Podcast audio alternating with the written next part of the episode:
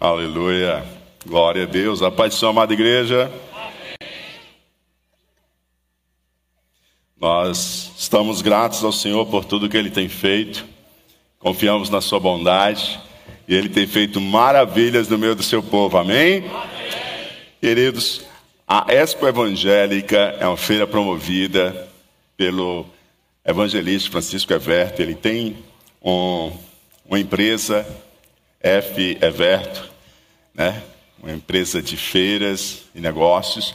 E uma das feiras que ele promove é a Expo Evangélica. Hoje ela é a maior feira evangélica da América Latina. Né? E a entrada para essa feira são esses dois quilos de alimento.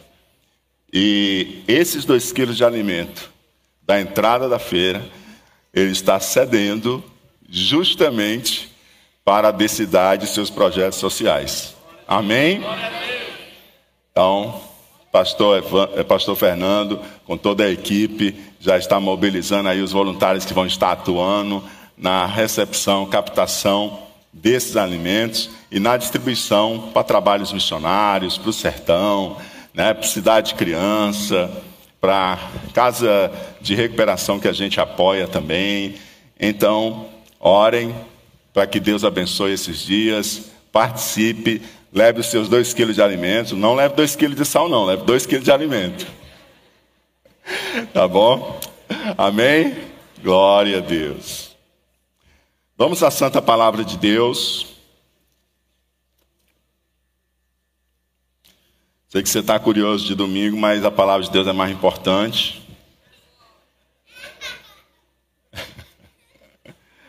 Então vamos primeiro à palavra do Senhor. Lucas, capítulo de número 16. Lucas, capítulo de número 16.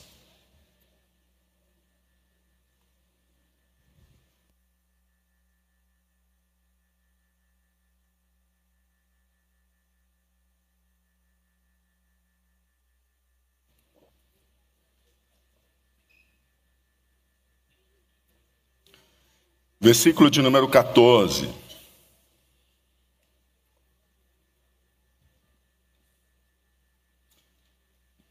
Vamos caminhar hoje, com a graça do Senhor, até o verso 18. Na verdade, você vai perceber quando chegarmos na próxima semana que esses versos 14 a 18 eles ligam as duas parábolas desse capítulo, tá certo? Então ele acaba lidando com o que se acabou de se falar e introduzindo o que Jesus passará a discorrer em seguida, tá? Senhor, é bom estar junto em tua casa, adorando o teu nome, celebrando a tua presença, a alegria da salvação, teu cuidado, tua provisão sobre as nossas vidas, tua forte mão nos sustentando. Nós te glorificamos e te exaltamos, Senhor. Agora, Senhor Deus, nós nos voltamos também para ouvir o Senhor falar conosco através da tua santa palavra. Fala, Senhor a cada um de nós. Tua palavra é poderosa, a tua palavra nos ensina, a tua palavra nos confronta, a tua palavra nos molda, a tua palavra nos direciona, a tua palavra nos limpa, a tua palavra, Senhor, que é poderosa, viva, eterna, Senhor Deus nós confiamos em Ti, na Tua palavra, estamos aqui para ouvi-la e, com a ajuda do Teu Santo Espírito, ó Pai, obedecê-la. É assim, Senhor, que nós te oramos, confiando e esperando em Ti, em o um nome de Jesus Cristo. Amém e amém. Glória a Deus. Verso de número 14, capítulo 16, diz assim a palavra de Deus. E os fariseus que eram avarentos, ouviam todas essas coisas e zombavam dele. Tá? É, na NVI, a gente lê esse versículo da seguinte forma: Os fariseus que amavam o dinheiro ouviam tudo isso e zombavam de Jesus. Olha só. Os fariseus ouviam todas essas coisas. O que são todas essas coisas? O que é tudo isso que eles estavam ouvindo, que eles ouviam? É exatamente aquilo que nós tratamos nas últimas terças. Capítulo 15, as parábolas dos achados e perdidos. Mas você senta com os pecadores, você recebe os pecadores, e você come com os pecadores, faz refeições com os pecadores.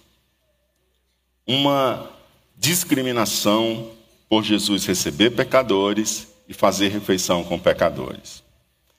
Capítulo 16, a parábola do mordomo infiel ou do administrador infiel, em que Jesus passa a falar agora não como uma resposta aos fariseus, mas passa a dirigir-se aos seus discípulos contando a parábola do administrador infiel. Mas os fariseus estavam por perto e também escutaram, porque Jesus não falou isso particularmente, mas falou publicamente para todos que ali estivesse presente, embora foi endereçada inicialmente aos discípulos que ali estavam. Então, tudo isso, todas essas coisas, também diz respeito a esta parábola do administrador infiel, que vimos semana passada, a conclusão que Jesus fez depois de encerrar a contação dessa parábola, em que ele disse o seguinte: Porque os filhos do mundo são mais espertos na sua própria geração do que os filhos da luz.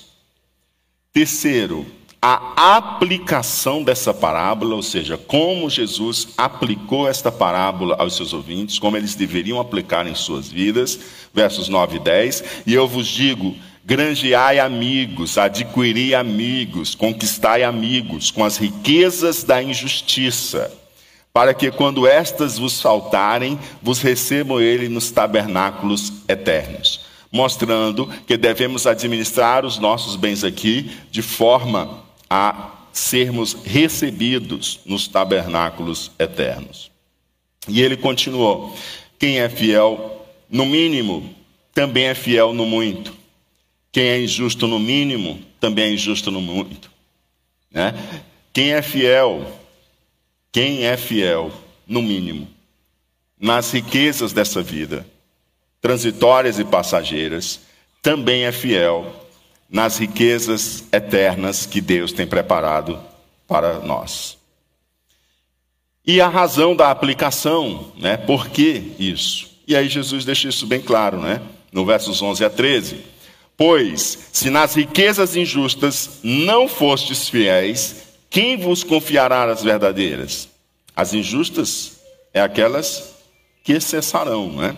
Essas riquezas palpáveis que têm fim. E se no alheio não fostes fiéis, quem vos dará o que é vosso? Nenhum servo pode servir a dois senhores, porque ou há de aborrecer a um e amar ao outro, ou se há de chegar a um e desprezar ao outro. Não podeis servir a Deus e a Mamon. E assim Jesus encerra a contação da, da, da parábola, a conclusão da parábola, a aplicação da parábola e a razão desta aplicação. E aí os fariseus ouviram tudo isso. E o que, que eles fizeram? Eles começaram a zombar de Jesus. Por que, que eles começaram a zombar de Jesus? Porque eles amavam o dinheiro. Eles amavam o dinheiro. E a Bíblia é muito clara. O que, que ela diz a respeito do amor ao dinheiro? Primeiro, primeira carta a Timóteo, capítulo 6, verso 10. Porque o amor ao dinheiro é a raiz de todos os males. O amor ao dinheiro é a raiz de todos os males. Né? E alguns nessa cobiça se desviaram da fé e atormentaram a si mesmo com muitas dores. O amor ao dinheiro é a raiz de todos os males. É importante a gente entender o que a Bíblia está dizendo. A Bíblia não está dizendo que o dinheiro é a raiz de todos os males. A Bíblia não está dizendo. Lá no jardim do Éden não tinha dinheiro. Não é? É o amor ao dinheiro, o amor a mamon, o amor às riquezas. Isso que é a raiz de todos os males.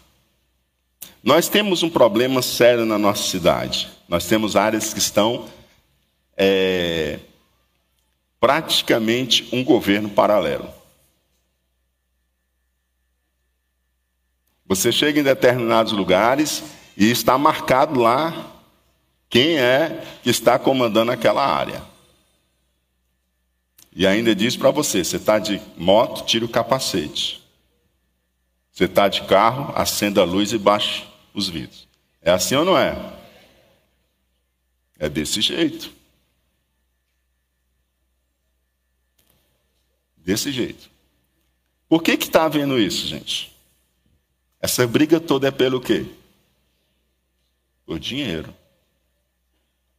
Eles se matam para conquistar o território do outro, porque existe um mercado ali que eles estão disputando por ele.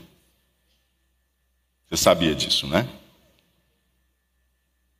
A vida humana, que é o bem supremo dentro da criação, é trocado pelo amor ao vil metal.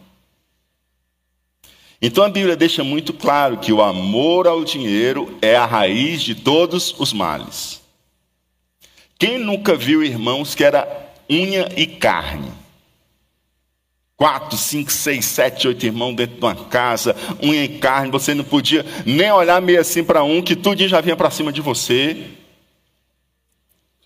E era unha e carne, até o pai e a mãe morrerem. Mas o problema não foi o pai e a mãe morrerem. O problema foi a herança. Então aqueles irmãos que eram unha e carne, agora eles se tornam inimigos uns dos outros.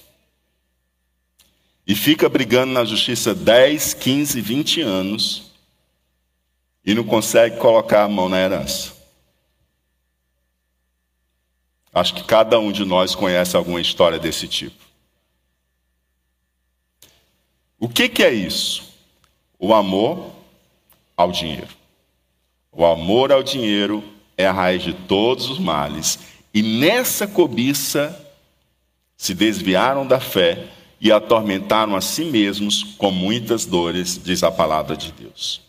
Os fariseus, eles estiveram diante de Jesus eles ouviram Jesus, mas como eles amavam ao dinheiro, eles zombaram de Jesus.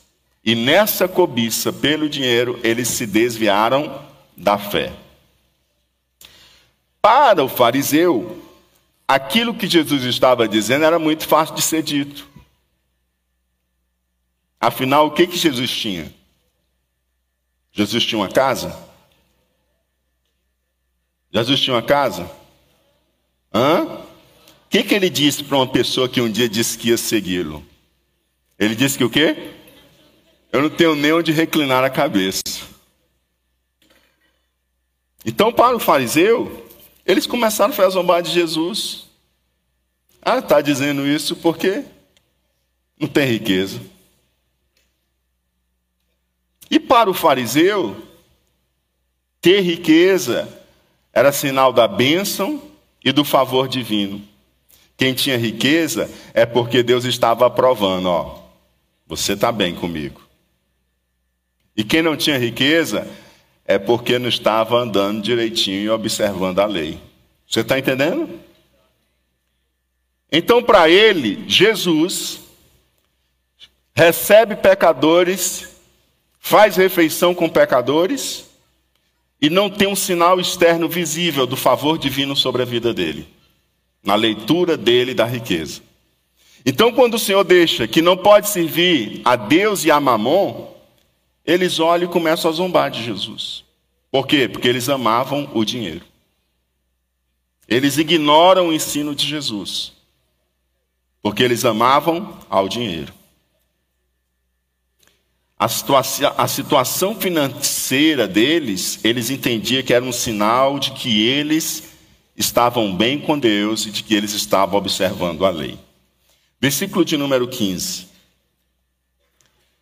E disse-lhes, Jesus diz aos fariseus: Vós sois os que vos justificais a vós mesmos diante dos homens.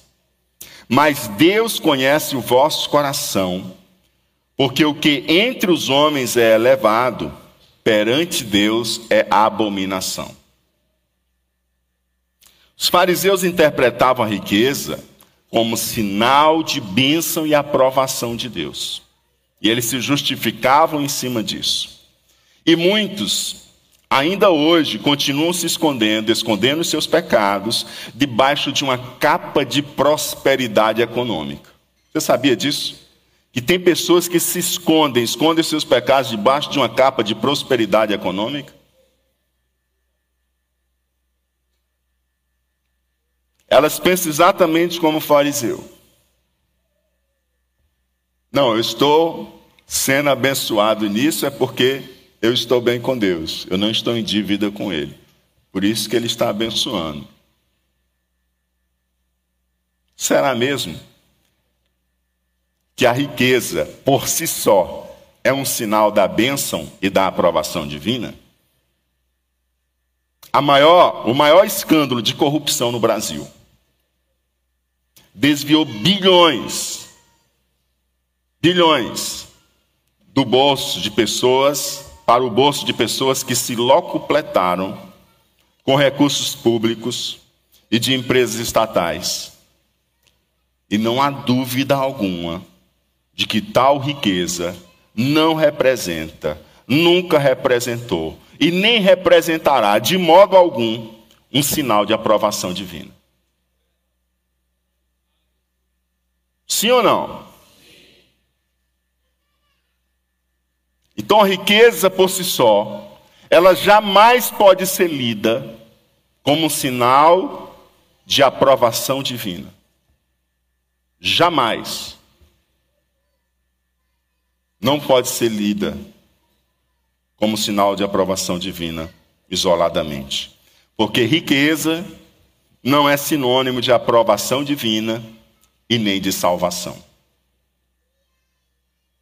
É por isso que os discípulos deu um nó na cabeça deles quando Jesus disse o seguinte: é mais fácil um camelo passar por o fundo de uma agulha do que um rico entrar no reino dos céus. Por que, que deu um nó na cabeça dos discípulos? Porque na concepção deles, dentro dessa mentalidade judaica da época, eles entendiam que quem era próspero economicamente tinha a bênção e a aprovação de Deus.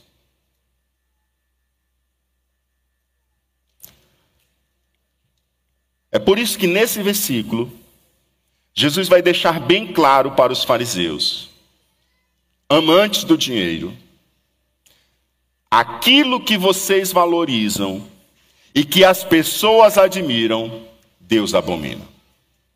Olha só o que Deus, é isso que Jesus conta nesse versículo que a gente acabou de ler. Jesus está contando assim: ó, aquilo que vocês valorizam, que vocês se justificam nisso, e que as pessoas consideram elevado, ou seja, que as pessoas admiram, eu detesto. Eu detesto. O que, que o Senhor está detestando? O amor deles ao dinheiro a hipótese equivocada deles, de que eles são os observadores da lei e que Jesus é o violador da lei. De que eles obedecem a Deus e que Jesus desobedece ao Pai. Olha só. Jesus deixa muito claro, ó, eu quero deixar bem claro para vocês que isso que vocês hoje, isso que vocês respeitam, isso que as pessoas admiram. Quero dizer para vocês que Deus detesta, que Deus abomina. Aqui cabe a gente ressaltar, queridos, que tanto é errado entender que a riqueza é sinal da bênção e aprovação divina, quanto que a riqueza é sinal de maldição e reprovação divina. Quando Deus está falando para os fariseus, você tem que entender exatamente esse contexto. Ele está falando para quem tem um entendimento equivocado de riqueza. Por isso ele está batendo contra a ideia de que riqueza é sinônimo de aprovação divina e de salvação.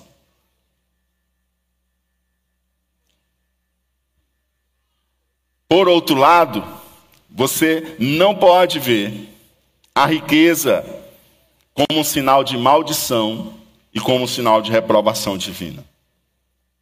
E infelizmente há uma parcela considerável da população brasileira que sempre vê a riqueza de forma negativa. Sim ou não? Há uma parcela considerável da população brasileira. Ela entende que a pessoa que é bem-sucedida economicamente, ela é uma opressora.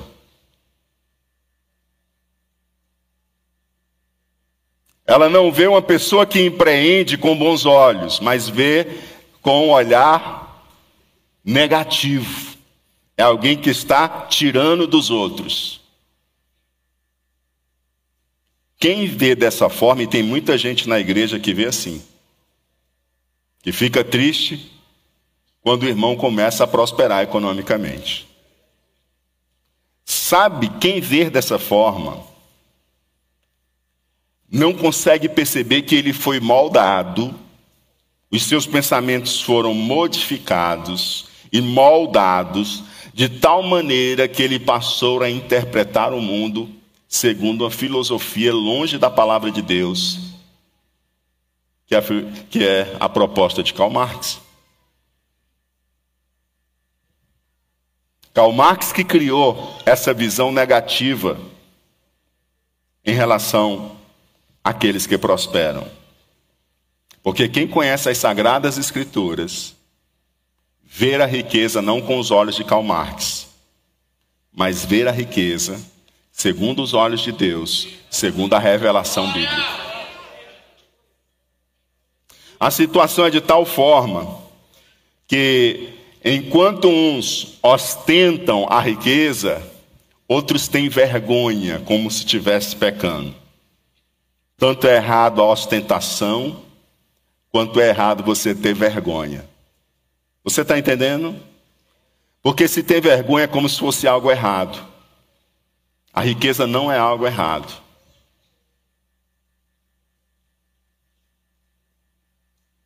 A riqueza não é algo errado. Mas, por sua vez, ela por si só não indica a bênção e a aprovação divina sobre a nossa vida. Veja claramente que Jesus não condena a riqueza, mas o amor ao dinheiro. E especialmente a idolatria ao dinheiro, revestida de um discurso religioso que era exatamente o que os fariseus estavam fazendo. Eles idolatravam o dinheiro e ainda revestiam essa idolatria com o discurso religioso, como se não fosse idolatria. E essa advertência de Jesus, ela contrasta o pecado do desperdício, o pecado do. Onde é que ele mostrou o pecado do desperdício? Ele mostrou o pecado do desperdício na parábola do filho pródigo, que desperdiçou os seus bens e na parábola do administrador infiel, que desperdiçou os bens do seu patrão. Então o Senhor está contrastando o desperdício, o pecado do desperdício, com o pecado da avareza. Eles eram avarentos, amantes do dinheiro, amavam o dinheiro.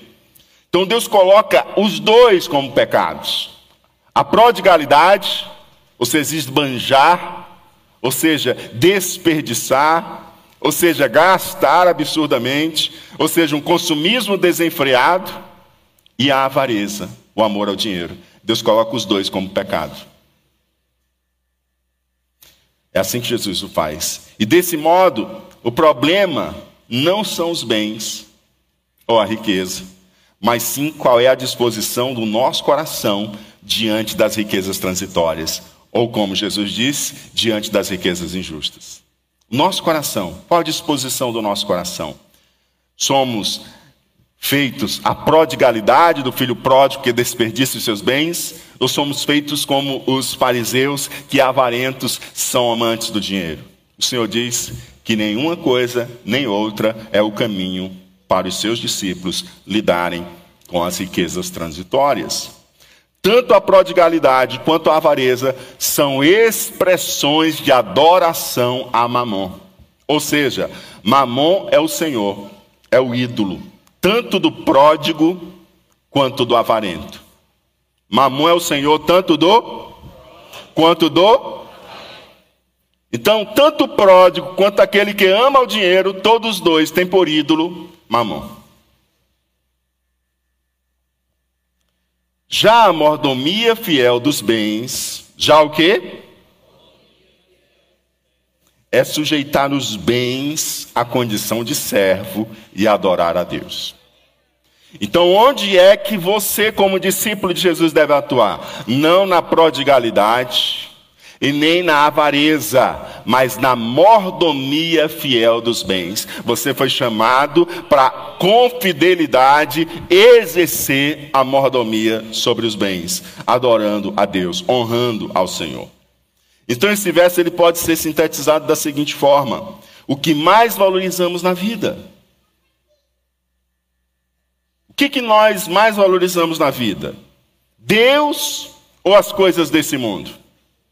Isso definirá as escolhas que nós fazemos. Deus, Jesus está deixando bem claro para os fariseus: olha, aquilo que vocês escolherem e valorizam mais na vida, na verdade, isso é o que o Senhor abomina. Então o Senhor está colocando o seguinte: o que, que vocês vão escolher escolher? O que, que vocês irão escolher valorizar? Perdão. O que, que vocês escolherão valorizar? Vocês valorizarão Deus ou as coisas desse mundo? É isso que o Senhor está perguntando. Veja que foi o amor ao dinheiro que levou os fariseus a zombarem de Jesus, ou seja, os fariseus já tinham feito a escolha deles. Escolheram continuar amando o dinheiro e zombar de Jesus. Ainda que os fariseus negassem que Mamon os controlava, nada pode escapar aos olhos de Deus. Diga comigo, nada pode escapar aos olhos de Deus. Os fariseus dizem, não, mamão não controla a gente não. A gente é observador da lei. E é por isso que a gente está abençoado desse jeito. Agora você que não observa a lei, está aí, não tem nem onde reclinar a cabeça. Aí olha só o que a palavra de Deus diz. 1 Samuel 16, 7. O Senhor disse assim a Samuel: Não atentes para a sua aparência, nem para a altura da sua estatura, porque eu tenho rejeitado. Porque o Senhor não vê como ver o homem. Diga comigo: o Senhor não vê como ver o homem. Como que os homens viam os judeus? Admirados, cheios de admiração. Como que Samuel estava vendo aqueles homens que estavam chegando e ele pensava que era o rei admirado. É isso aqui agora é o rei. Aí o Senhor diz: Olha, o Senhor não vê como ver o homem. Pois o homem vê o que está diante dos olhos, porém o Senhor olha para o coração. Aleluia. Como diz lá em 1 Reis 8,39, só o Senhor conhece o coração de todos os filhos dos homens. O Senhor conhece o nosso coração, amado. O Senhor conhece o nosso coração. E o Senhor conhecia o coração daqueles fariseus e disse não, a gente não é controlado por mamão coisa nenhuma. E o Senhor disse: ó, oh, o Senhor conhece o coração. Verso de número 16: A lei e os profetas duraram até João. Desde então é anunciado o reino de Deus, e todo homem prega força para entrar nele. Agora Jesus se volta para a lei e os profetas. Está lembrado? Riqueza é igual a obedecer à lei. Riqueza é igual a observar a lei. Então agora Jesus entra na lei. Falou da riqueza, que eles ficaram incomodados com a parábola, ficaram incomodados de que não podia servir a Deus e a mamão. Criticam o Senhor por violar a lei, aí o Senhor agora puxa a lei. O Senhor diz assim: ó, a lei e os profetas duraram até João. Desde então, desde João, é anunciado o reino de Deus e todo homem prega força para entrar nele. Né? E agora Jesus se volta para a lei e para os profetas. O que é a lei e os profetas? São as escrituras. Diga comigo, são as escrituras. A lei e os profetas aqui é exatamente as escrituras na época de Jesus. E qual era as escrituras na época de Jesus? O Antigo Testamento. A lei, o Pentateuco e os profetas, os, os demais livros. Isso era o Antigo Testamento, as escrituras. Tá certo? E aí Jesus coloca que João Batista é a transição dessas alianças. Jesus coloca que João Batista, ele é o último dessa antiga aliança e é o primeiro dessa nova aliança. Que desde ele, né? Desde ele, o que que acontece? O que que acontece desde de João Batista? Começa a pregação do reino de Deus. Ele é o primeiro pregador anunciando a chegada do Messias, da era messiânica. Ele é o primeiro pregador da mensagem do arrependimento. Ele é o primeiro pregador da mensagem das boas novas. Desde João Batista. Ele encerra o período da antiga aliança que nós temos no Antigo Testamento, inaugura a era messiânica, inaugura a era de Jesus, inaugura a era do reino de Deus. Na antiga tem-se Moisés, e na nova, nós temos Jesus, inaugurando um tempo novo, inaugurando a nova aliança, trazendo o reino de Deus a nós. E aí Jesus coloca para eles aquilo que eles dizem zelar tanto, que é a lei. E Jesus mostra que ele não está tendo uma ruptura com o que eles receberam da lei dos profetas. Jesus está colocando claramente para eles que ele é a continuação e o cumprimento da lei dos profetas. Jesus coloca-se como a continuidade das escrituras que eles tinham e estudavam, e eles não estavam enxergando o cumprimento da lei neles. E olha o que, que o Senhor continua dizendo.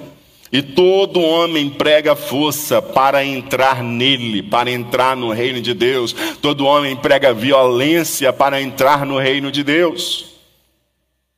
Há a necessidade de empregar esforços para entrar no reino de Deus. Eu queria até que você repetisse isso comigo. Há a necessidade de empregar esforços para entrar no reino de Deus. Pastor, mas não é de graça? É de graça. Mas a Bíblia é cheia disso. A revelação de Deus é cheia disso. Ela deixa claro que é de graça, que não é por causa de você, é por causa do que Jesus fez. Mas isso não quer dizer que você não é chamado também a tomar a sua decisão e a guerrear por aquilo que o Senhor já deu a você. O Senhor disse para a nação de Israel: Entra e toma a terra que eu te dei por promessa. Deus disse: Eu te dei, mas entra e guerreia e toma. Reino de Deus também é feito dessa forma. Se a gente tivesse tempo aqui, abrisse a oportunidade, eu acredito que vários de vocês hoje teriam um testemunho para dizer um leão ou um urso que você teve que vencer hoje para continuar andando no caminho que Deus tem dado para nós caminharmos do reino de Deus. A oposição das trevas, e você teve que ir contra tudo isso, empregar esforço, empregar força, empregar violência. Violência, é claro que aqui ele está falando justamente desse contexto do esforço, da força. Não é?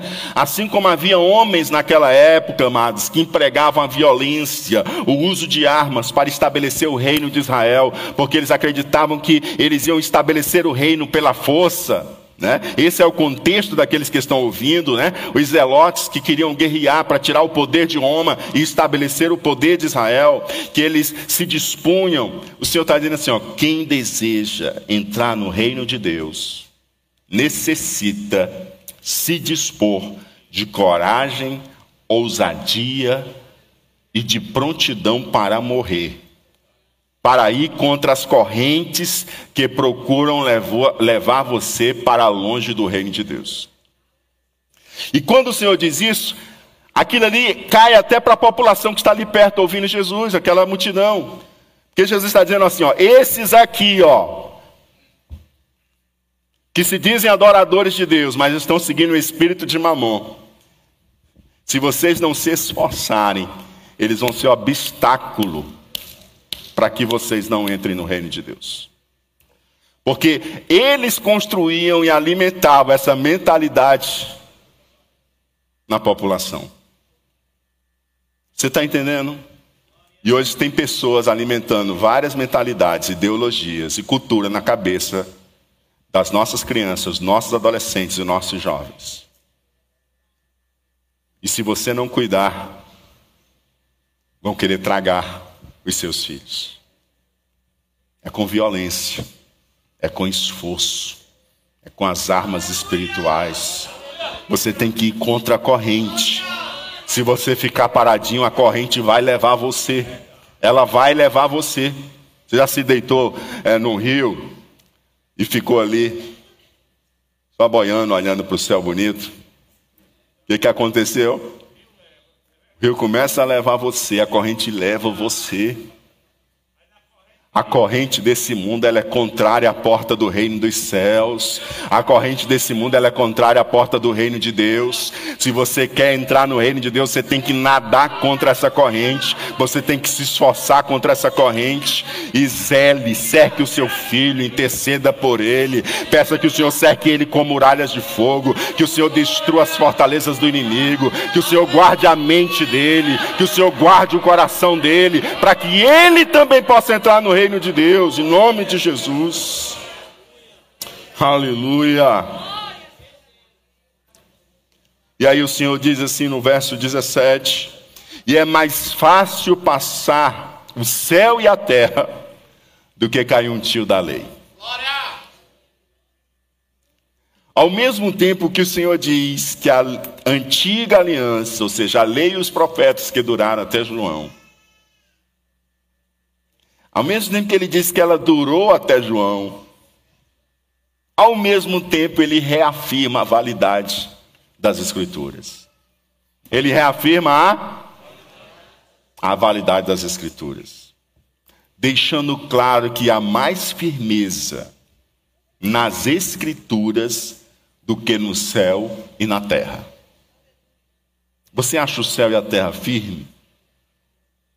O Senhor está dizendo assim: pô, eu quero dizer para vocês que mais firme do que o céu e a terra é a minha palavra. Os céus e a terra hão de passar, mas a minha palavra permanecerá. Mas ele coloca isso de uma forma tão enfática que ele diz: é mais fácil passar o céu e a terra do que cair um tio da lei, um iodo da lei. Né?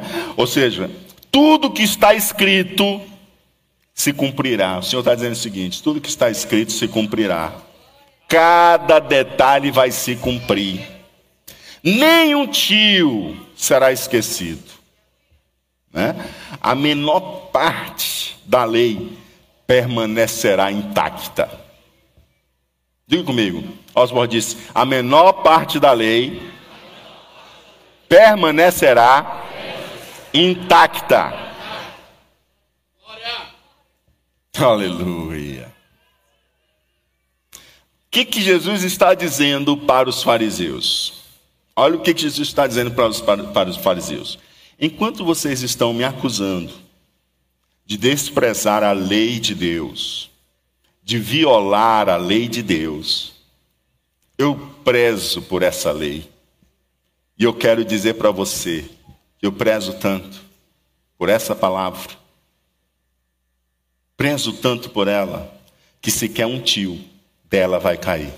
O céu e a terra pode passar, mas cada detalhe dela se cumprirá.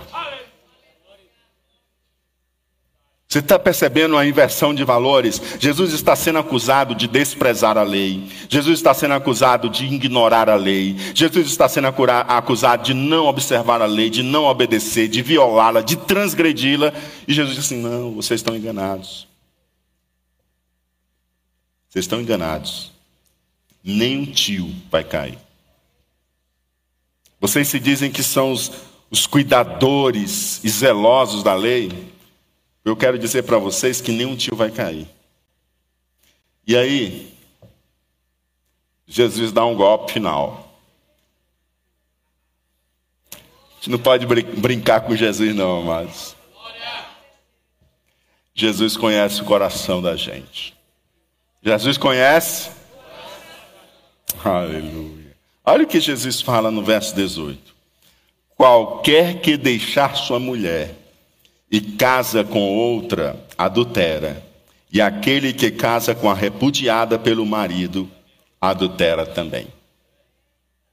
Sim, mas o que, que tem a ver Jesus falando do mordomo fiel, falando do espírito de mamão, falando de que os fariseus amam o dinheiro? O que, que tem a ver Jesus agora vir falar de divórcio?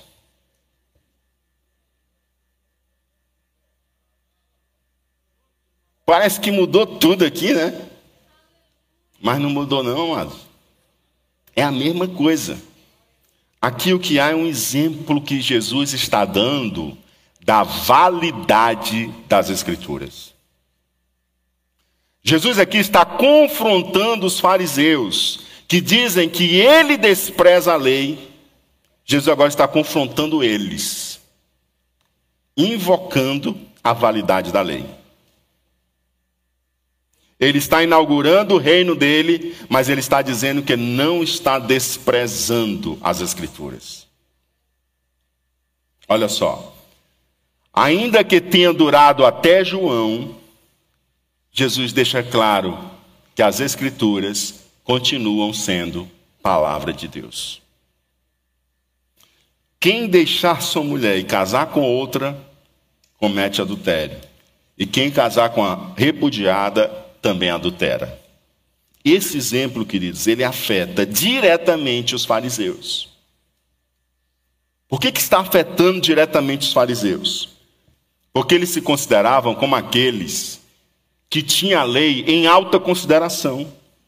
Não tinha ninguém que zelava pela lei do Senhor como eles. Não tinha ninguém que considerava a lei do Senhor mais suprema do que eles. Eles eram, sabe? É.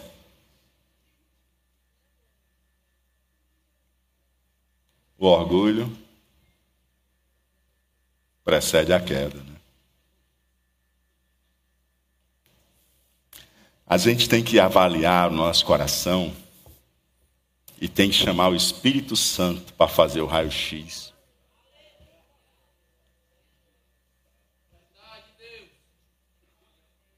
Tem que chamar o Espírito Santo para sondar. Porque quando a gente avalia sozinho, a gente é muito legal. A gente é gente boa. Aí quando a gente chama Jesus, Jesus, Espírito Santo, chega cá. Sonda meu coração. Vê se há em mim algum caminho mal. Rapaz, ele acha cada coisa. Ele acha cada coisa. Eu disse, rapaz, eu não tinha visto isso, pensando. É, mas eu vejo tudo. Ele vê tudo. Ele, ele vê tudo. O Senhor tem olhos como tochas de fogo. Ele penetra no nosso interior. Ele conhece o nosso coração, Ele conhece as nossas inclinações, Ele conhece as nossas disposições, Ele conhece as nossas intenções, Ele conhece as nossas motivações, Ele não conhece lá onde eu e você não conseguimos enxergar. E Jesus, amado, está cheio do Espírito Santo. A gente já viu isso em Lucas. Ele está cheio do Espírito Santo. Quando ele olha para aqueles fariseus, ele está vendo tudo. Aqueles fariseus, eles estão despidos diante do Senhor. O Senhor está vendo absolutamente tudo: o interior, o coração, a alma, o que eles têm maquinado nos pensamentos deles. O Senhor vê tudo, o Espírito Santo ministra o coração, revela. Então eles tinham como aqueles que tinham a mais alta consideração pela lei. E quando Jesus cita isso, que quem deixa sua mulher adultera e quem casa com a repudiada também está em adultério, Jesus está afetando diretamente a interpretação dos fariseus. Jesus está dizendo assim: ó, vocês é quem estão desprezando a lei. Vocês é quem estão desprezando. É vocês que desprezam as Escrituras. Sabe por quê? O fariseu ele interpretava a lei da seguinte forma, né? Na lei fala lá, se houver alguma coisa indecente, a pessoa poderia divorciar-se. Né? Como é que ele interpretava? Uns interpretavam da seguinte forma: Alguém aqui já queimou arroz alguma vez na vida? Pois tinha um grupo lá, mas que entendia que podia divorciar somente porque você queimou arroz. Tinha gente aqui que já tinha se separado, né? Você acredita nisso? Se uma mulher queimasse o arroz, ou queimasse ali alguma coisa quando estivesse cozinhando, na hora que o marido fosse almoçar ou jantar, aquela comida queimada, ele podia se divorciar da mulher.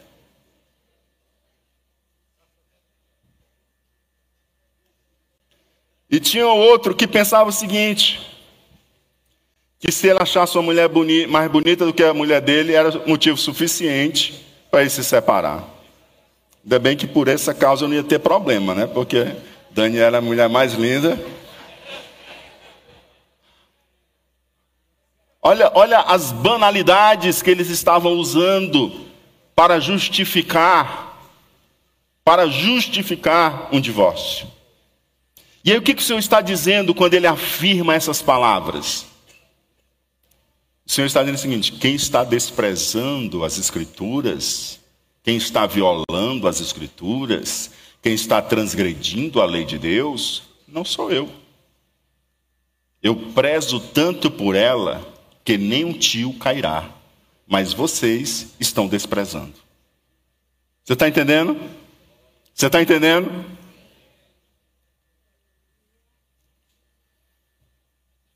E eles usavam essas banalidades como suficientes para que alguém divorciasse e casasse outra vez.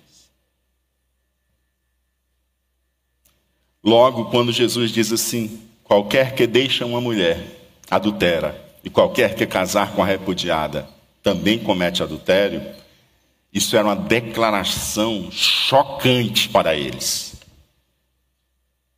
E quando Jesus coloca nesses termos, queridos, ele está evocando o princípio do casamento como a união de dois que se tornam uma só carne e permanece, e que somente a morte pode dissolver os votos matrimoniais. É claro que Jesus aqui está se atendo exclusivamente ao princípio básico, ao estabelecido lá no princípio, como ele fala em outra ocasião. Ele não está adentrando em exceções. Ele não está adentrando aqui em exceções relativas ao divórcio. Por que, que ele não está entrando em exceções? Porque aqui o foco do assunto é a validade das escrituras da nova aliança. O foco aqui não é o divórcio. Jesus aqui ele não está trazendo esse exemplo para ensinar sobre o divórcio. Ele está trazendo esse exemplo, primeiramente, para mostrá-los de que eles desprezam a lei, de que eles violam a lei, de que eles transgridem a lei de que eles estão em pecado. É isso que o Senhor Jesus está fazendo. Em outra ocasião, ele ensina sobre o divórcio. Aqui, o objetivo maior de Jesus não é ensinar sobre o divórcio, é mostrar que eles que estão acusando Jesus de desprezar a lei são eles quem estão desprezando. Você entende? Por isso que ele não trata aqui as exceções que são apresentadas nas Escrituras. Que as exceções é, no caso de infidelidade conjugal, e no caso de um descrente, separar-se do seu cônjuge. Você não tem poder de obrigar o seu cônjuge descrente a continuar com você. Você não tem poder disso. Se o seu cônjuge descrente se separa de você. Mas não é você se separar do seu cônjuge descrente. Se você separa-se do seu cônjuge descrente, você está em pecado. A Bíblia diz que você que é crente, você deve manter no relacionamento para santificar o teu cônjuge. Se a mulher é crente, que ela permaneça para que santifique o seu marido. Se o marido é crente, que ele permaneça para que santifique a sua esposa. Ok? Por outro lado, Jesus ele vai além de Moisés. Hoje não é sobre divórcio, mas já que teve que entrar, tenho que deixar isso de forma mais sintética, é, uma síntese para que fique mais claro. É, por outro lado, Jesus é, ele vai mais além. Ele não, não fica restrito a Moisés. Porque em Moisés, a carta de divórcio é dada não porque é vontade de Deus, mas por causa da dureza do nosso coração. Por causa do quê?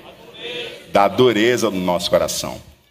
Tanto é que diz assim, ó, não foi assim no princípio, ele aponta lá para o princípio. Ele mostra que, na verdade, o projeto de Deus de casamento é ainda quando ocorre uma infidelidade que haja espaço para perdão e para restauração.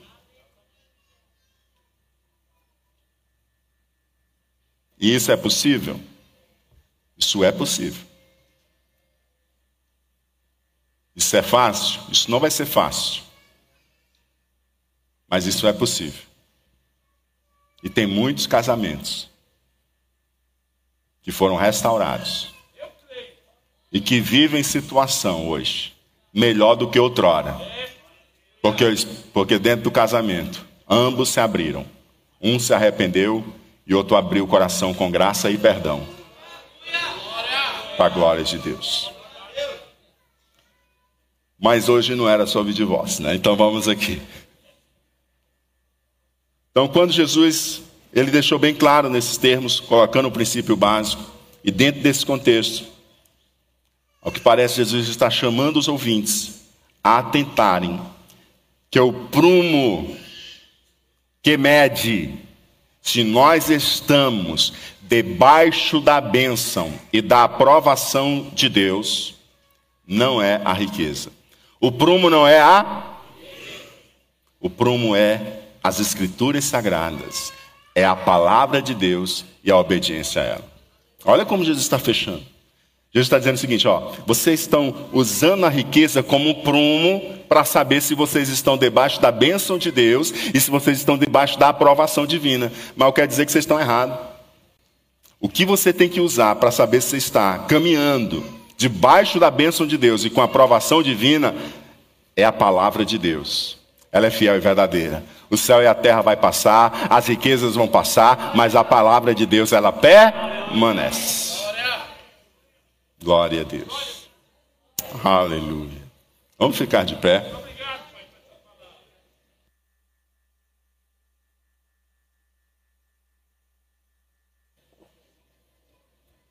Por isso que Jesus diz: escolha as coisas de Deus, né, em outras palavras, Escolha as coisas de Deus, não aquele que ele abomina. Escolha as coisas de Deus e não as coisas desse mundo.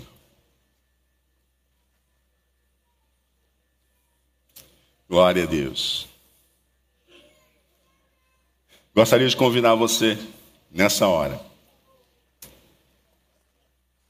a conversar com Deus.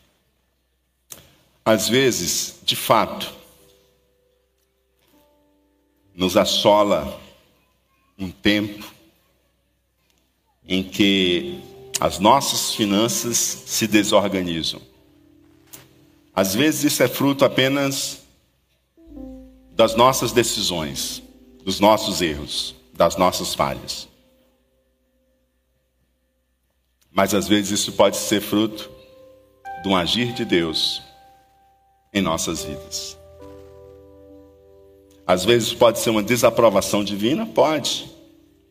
Mas às vezes também pode ser Deus querendo maldar e trabalhar alguma coisa na vida da gente. Por outro lado, às vezes você está vivendo um tempo de bonança. Deus está derramando, ou você pensa que Deus está derramando, uma riqueza sobre a sua vida, uma prosperidade sobre a sua vida. Quando a gente pensa em prosperidade, biblicamente, a gente tem que pensar isso de uma forma mais ampla. Felizmente, se atém muitas vezes prosperidade simplesmente a questão econômica. E às vezes você está vendo os bens vindo de uma forma assim que você não consegue explicar sobre a sua vida. Um tempo que você está vendo abundância. Essa abundância, ela pode ser Deus abençoando realmente a sua vida. Mas ela também pode ser o inimigo querendo distrair você do que Deus tem para você. Pode ser o inimigo querendo distrair você. Pode ser Deus abençoando você.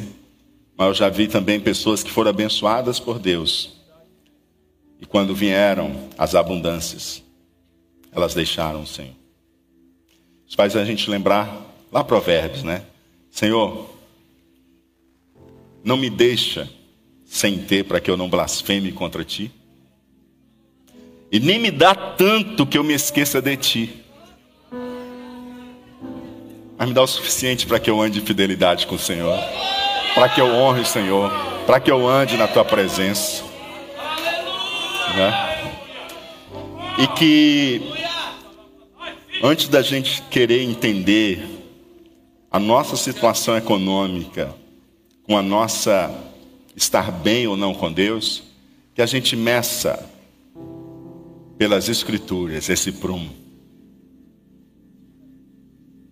Porque o nosso estado financeiro é apenas um dos indicadores, ele não é indicador único de que Deus está nos abençoando. Ele é apenas um dos indicadores. Ele sozinho não diz muita coisa. Tem gente aí na lista das Forbes, do, da revista, que coloca lá os mais ricos do mundo estão tão longe de Deus, tão longe de Deus. Então, a riqueza sozinha não é suficiente, não é um indicador suficiente para dizer que você está bem com o Senhor.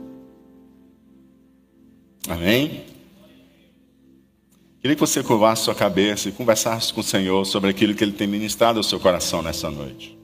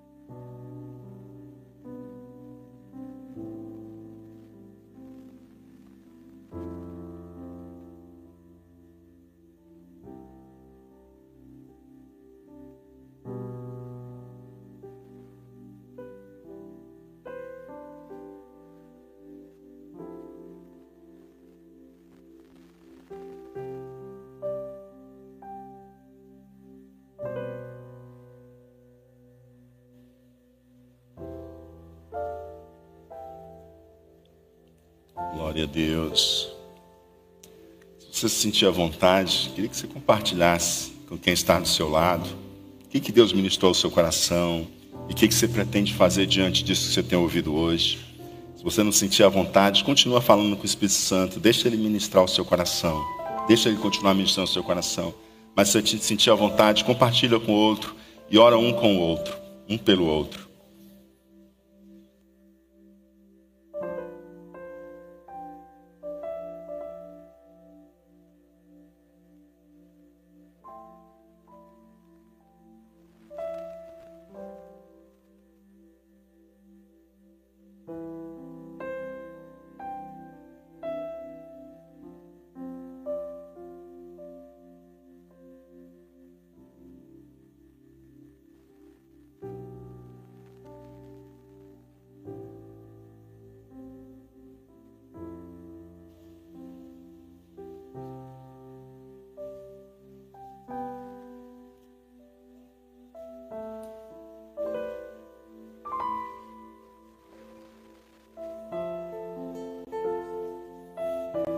Aleluia.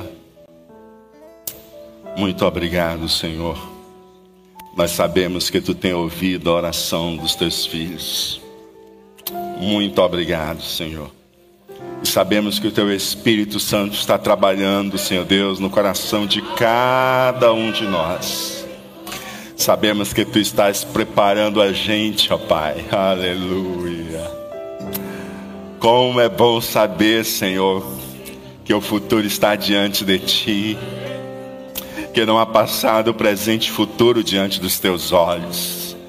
E que o Senhor está nos preparando para dias que estão vindo. O Senhor está moldando o nosso coração.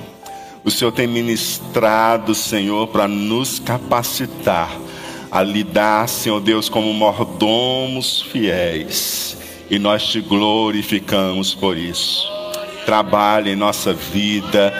Vai trazendo à tona, Espírito Santo, tudo aquilo, Senhor Deus, em que nós precisamos crescer em fidelidade na mordomia Faz-nos crescer, queremos ser mordomos fiéis diante da tua presença.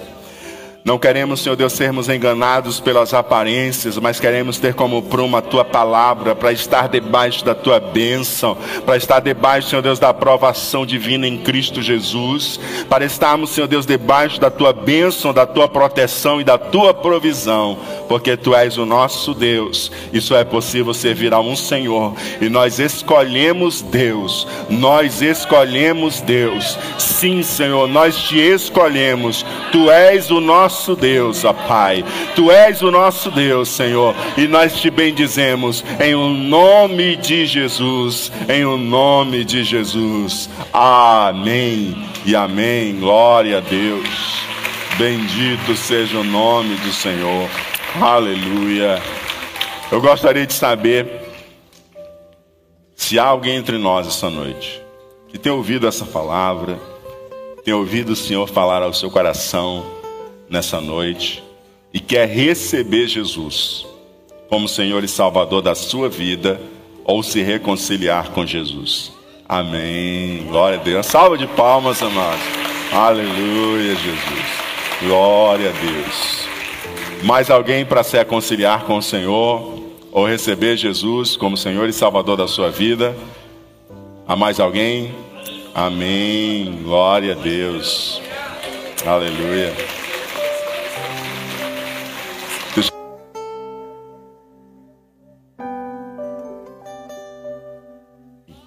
Glória a Deus. Como é teu nome? João. João também aqui. Confessando que Jesus Cristo é o Senhor. Aleluia. Glória a Deus. Cadê a próxima pessoa para se reconciliar com o Senhor? Ou receber Jesus como Senhor e Salvador de sua vida? Dá um sinal de fé com sua mão. Quero orar por você também nessa noite. Quero orar por sua vida. Senhor, convida você para viver juntamente com Ele essa jornada de crescimento espiritual. O Senhor está aqui para perdoar os seus pecados, para escrever o seu nome no livro da vida. Aleluia, Jesus.